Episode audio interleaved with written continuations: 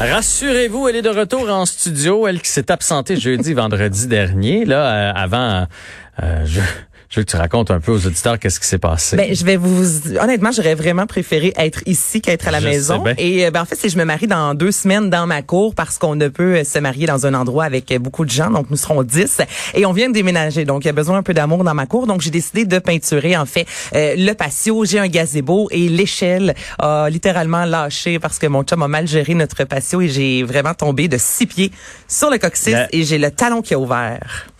Fait que Sur le coccyx, puis ton talon a ouvert. a ouvert également. Ça a avec- cogné fort, ça? Ah, ça a vraiment, honnêtement, là. Non, mais c'est parce que t'as fait un lien entre ton coccyx puis ton talon. Quand même, c'est pas tout à fait euh, À la même place. À, la même place.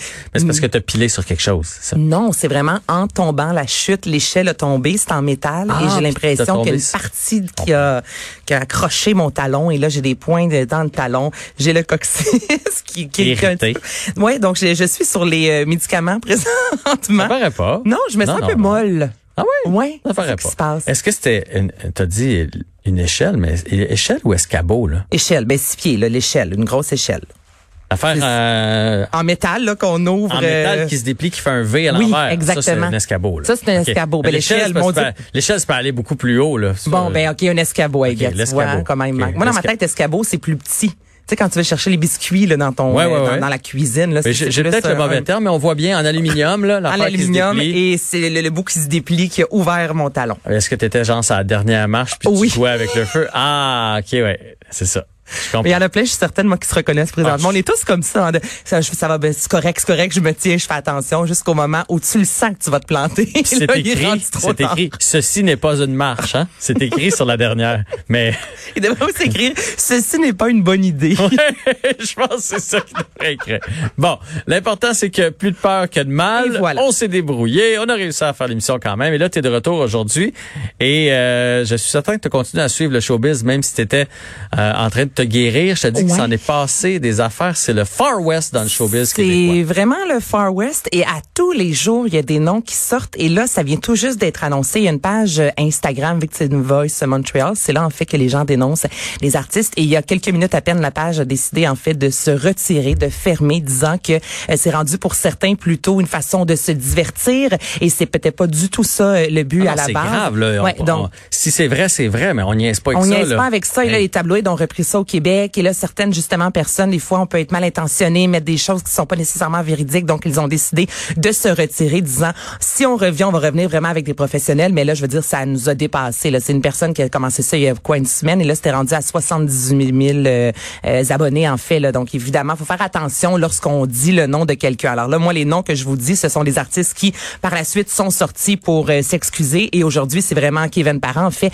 qui fait la une. Ce matin, même que le message a été retiré assez rapidement. Et quelques minutes après, l'agence qui s'occupe de Kevin Parent, Prest, a décidé euh, de, de se retirer, de cesser leur collaboration. Et lui, comparativement à beaucoup d'autres artistes qui ont décidé d'écrire sur les médias sociaux, de prendre le blâme en disant notamment, je vais aller en thérapie. On a lu beaucoup ça la semaine dernière. J'espère qu'ils vont tous aller en thérapie, ceux qui le disent, et que c'est pas juste pour, euh, Ouais, hein, c'est- pardonnez-moi. C'est sûr que euh, dans le communiqué de presse, ça prend quasiment ça. Ça prend. Mais, On a ouais. comme pas le choix. Et lui, Kevin Ah, Mais Parent. faut le faire. C'est bien beau l'écrire, faut Mais le faire. c'est Je suis ça que j'espère, Ouais. parce que c'est facile à dire. Et là, Kevin Parent, lui, a décidé de prendre la parole et sur Il a fait une vidéo quand même qui dure presque cinq minutes et je vais vous faire entendre un court extrait. Mais j'assume, et puis euh, je sais que ça va être un bout de bien rough pour moi les prochains temps, mais euh, j'espère que que ça va servir à quelque chose. Et puis si euh,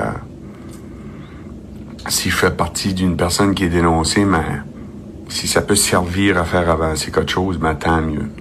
Je suis pour ça. Évidemment, Si on- ça fait partie d'une personne qui est dénoncée.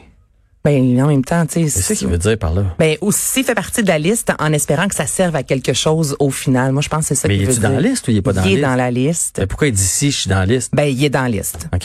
Ouais. Ben, assume, là, le grain. Il dit, Ben oui, il il va assume. assumer. il dit- assume. T'es il dans la liste. assume, c'est ça. Il termine en disant, je sais que les prochains mois pour moi vont être difficiles. Euh, je vais continuer à aimer la musique, à aimer ma famille. Euh, on sent qu'il y a de l'émotion. C'est, c'est ça. C'est une longue vidéo, je te dirais. OK. Mais on sent moins qu'il qu'il assume puis qu'il va changer. On Ben, c'est, ben, ça, dès les premières secondes, il dit, je, tu sais, il s'est passé Hmm. telle chose, on en a parlé, mais on n'est pas ici pour parler de moi, on est ici pour parler de ce mouvement-là. Ok, Donc, tu sais, ok. il semble assumer en même temps quand même, il, il va de l'avant, mais c'est, il n'y a pas le même discours. C'est ça, je veux dire, que les autres artistes qui, euh, directement au début du communiqué, là, on parle de thérapie. Et il y a aussi Marie-Mé aujourd'hui qui a énormément fait euh, jaser, environ trois heures de ça sur les médias sociaux. Et je vais éviter les détails, allez lire parce que c'est assez euh, direct. Là, je vous dirais, les images sont là, c'est très graphique. Et elle parle d'un abus sexuel assez violent qu'elle a vécu lorsqu'elle avait 17 ans. C'est un 3-4 pages. Là. Elle explique vraiment euh, comment ça s'est passé, comment elle a vécu ça. Et à la fin, elle dit que c'est la raison pour laquelle toutes ces chansons parlent de courage, on parle de résilience, on parle de force. Ah, on parle ouais. de bonheur, que c'est possible de voir la lumière plus loin. Et elle dit, je fais partie de ces victimes-là, mais j'ai eu envie de continuer. Maintenant, je mène une super de belle vie. C'est pour ça que mes mes chansons euh, vont autant dans cette direction-là. Donc, ça explique un peu, là, euh, Marimé, pourquoi il est temps, pardonnez-moi l'anglicisme, mais girl power et euh, il y a toujours de l'espoir. C'est quelque chose qu'elle avait jamais abordé. Hein? Jamais. Jamais. Il y a d'autres euh, situations qu'elle a abordées lorsqu'on a parlé d'intimidation, entre autres, euh, de drogue, de, de tout ça. Là, tu sais, Marimé qui a vécu une adolescence comme euh, plusieurs, en fait. Mais là, je- honnêtement, je- personne ne s'en attendait. Même moi, en regardant, c'est ce qu'on appelle les stories, je m'attendais à tout sauf à ça. Et là, on commence à lire, puis on fait, eh boy, c'est relativement intense. Ça, euh, j'ai de la misère à situer Marimé, là, mais c'est juste avant Star Academy. Absolument. 17 ans, elle est arrivée à Star Academy. à Elle était tout 18 juste majeure. Ouais, c'est ça. a terminé le secondaire à de Mortagne en- à 16 ans, donc c'est l'année suivante. Et ouais, elle a commencé Star Academy euh, par la suite. Hmm.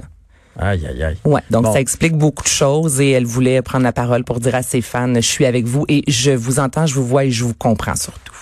Ben, vous irez lire ça si Ouais. ça vous intéresse. Peut-être aussi que, que, que vous... Peut-être lire ça avant de faire lire ça à vos enfants. Ouais. Moi, c'est le seul conseil là, que je peux euh, vous donner parce que les ma fille, exemple de 10 ans, qui, qui lit ça, je, je- tu sais, ça reste relativement... euh, Ah, ouais. Ouais, les détails sont là. Et c'est correct en même temps parce que ça fesse, puis on a peut-être besoin d'histoires comme ça qui... C'est à chacun de gérer À ça. chacun, Moi, je l'ai pas exactement. écouté. Je trouve de ce temps-là, j'étais assez bombardé d'affaires euh, Mais ça va bien, Je- Jean-François, je l'ai dans vu ce temps-ci. que- Non, mais je l'ai vu, cette nouvelle-là. J'ai fait, oh, c'est pas drôle pour elle, mais je, euh, le Ouais. détail, là, euh, tu sais, si on ajoute ça à tout ce Mm-hmm. qui se passe de- dans le reste, là, à un moment donné, euh, si je veux garder mon sourire et ma bonne humeur, euh, c'est ça, faut se protéger quand même des Faut fois se dans la protéger. Ouais. T'as tout à fait raison. Mais moi, je suis un grand, grand fan. Mais grand, grand fan. Pour vrai, là. OK. D'Elvis. D'Elvis. Et quand tu m'as envoyé cette nouvelle-là, je suis allé, euh, je suis allé voir euh, la nouvelle. Il y avait une photo de son petit-fils. Il a la même bouche, le même menton, le même nez. C'est incroyable. Identique. Euh, là, il y a une casquette. C'est plus dur de voir le reste, là, mais il est tellement pareil. C'est fou. Oui, oui. Là, on parle de Benjamin Keogh, qui est le, le petit-fils, en fait, d'Elvis Presley, soit euh, le fils, en fait, de Lisa Marie Presley, qui euh, est décédé à l'âge de 27 ans. Donc là, il fait partie, on en parle dans les médias, malheureusement, de ce fameux club des 27 ans, de ces artistes décédés à cet âge, euh, tels Kurt Cobain, Amy Winehouse, Janis Joplin, Jim Morrison. Il y a quelque chose depuis longtemps, un club qu'on dit mythique quand ça devrait pas du tout être ça.